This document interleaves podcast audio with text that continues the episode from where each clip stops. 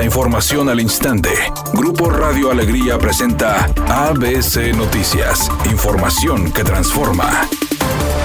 En el Día Mundial del Peatón, el Observatorio Ciudadano de Seguridad Vial dio a conocer que por cada 18 atropellos se reporta una persona fallecida en Nuevo León y señaló que en la entidad fallecen por incidentes viales cerca de 616 personas, de las cuales 40% pierden la vida al momento del accidente. Y de este universo de incidentes, 40% de las personas que mueren son peatones. Según datos de este organismo, en accidentes viales al día se registran cuatro atropellos, de los cuales dos de los involucrados resulta con lesiones que requieren de un traslado a un centro médico para recibir atención de segundo nivel. Además, las cifras indican que los automóviles son el principal tipo de vehículo que participa en los accidentes tipo atropello, mientras que de cada 10 atropellos donde participa una motocicleta, en 6 se presentan lesionados y uno de cada 10 atropellos donde se ve involucrado un vehículo tipo tráiler, la víctima es de consecuencias fatales. El observatorio indicó que la combinación alcohol y conducir exceso de velocidad se presenta con mayor frecuencia en los atropellos, generando daños a la salud, al destacar que las avenidas con más accidentes en los últimos tres años y que han provocado la muerte de personas son Lázaro Cárdenas, Eugenio Garza Sada, Carretera Nacional, Eloy Cavazos, Carretera Laredo y Miguel Alemán. Por otra parte, señaló que algunos municipios han realizado adecuaciones en las vialidades favoreciendo la seguridad de los peatones, como semáforos peatonales, banquetas más anchas y reductores de velocidad en cruceros. Sobre el Día Mundial del Peatón indicó que se conmemora cada 17 de agosto a nivel mundial desde el año de 1987, cuando ocurrió el primer accidente de tráfico, donde murió una joven de Londres, Inglaterra, al ser atropellada por un auto.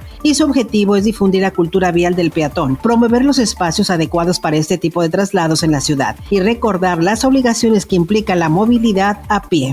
El embajador de Estados Unidos en México, Ken Salazar, se pronunció por tener un respeto absoluto a la soberanía de México y a la estrategia de seguridad impulsada por el gobierno del presidente Andrés Manuel López Obrador. Reconoció que hay preocupación en su país por la ola de violencia que se ha registrado en los últimos días en Michoacán, Jalisco, Tijuana y Ciudad Juárez. Sin embargo, dijo que el gobierno de Joe Biden refrenda su compromiso de colaborar con el gobierno de México, con el cual Estados Unidos tiene buen entendimiento.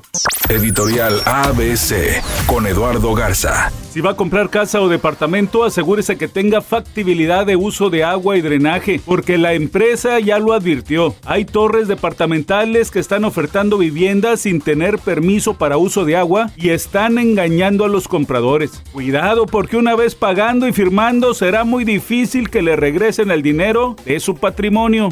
ABC Deportes informa, el equipo de los Rayados planea tener algunas sustituciones para el partido contra el equipo de Toluca, el líder general, equipo que tiene a Leo Fernández que está jugando de manera sensacional. Tres goles de Leo Fernández, pero tiene cinco asistencias. Ha participado en ocho goles, así que será interesante ver cómo se comporta contra el equipo de los Rayados y obviamente la defensa del Monterrey que es una de las más fuertes en el torneo. Es una tarde con presencia de nubosidad y ambiente de bochorno. Se espera una temperatura mínima que oscilará en los 24 grados. Para mañana miércoles se pronostica un día con presencia de nubosidad. Una temperatura máxima de 32 grados, una mínima de 22. La actual en el centro de Monterrey, 31 grados. ABC Noticias. Información que transforma.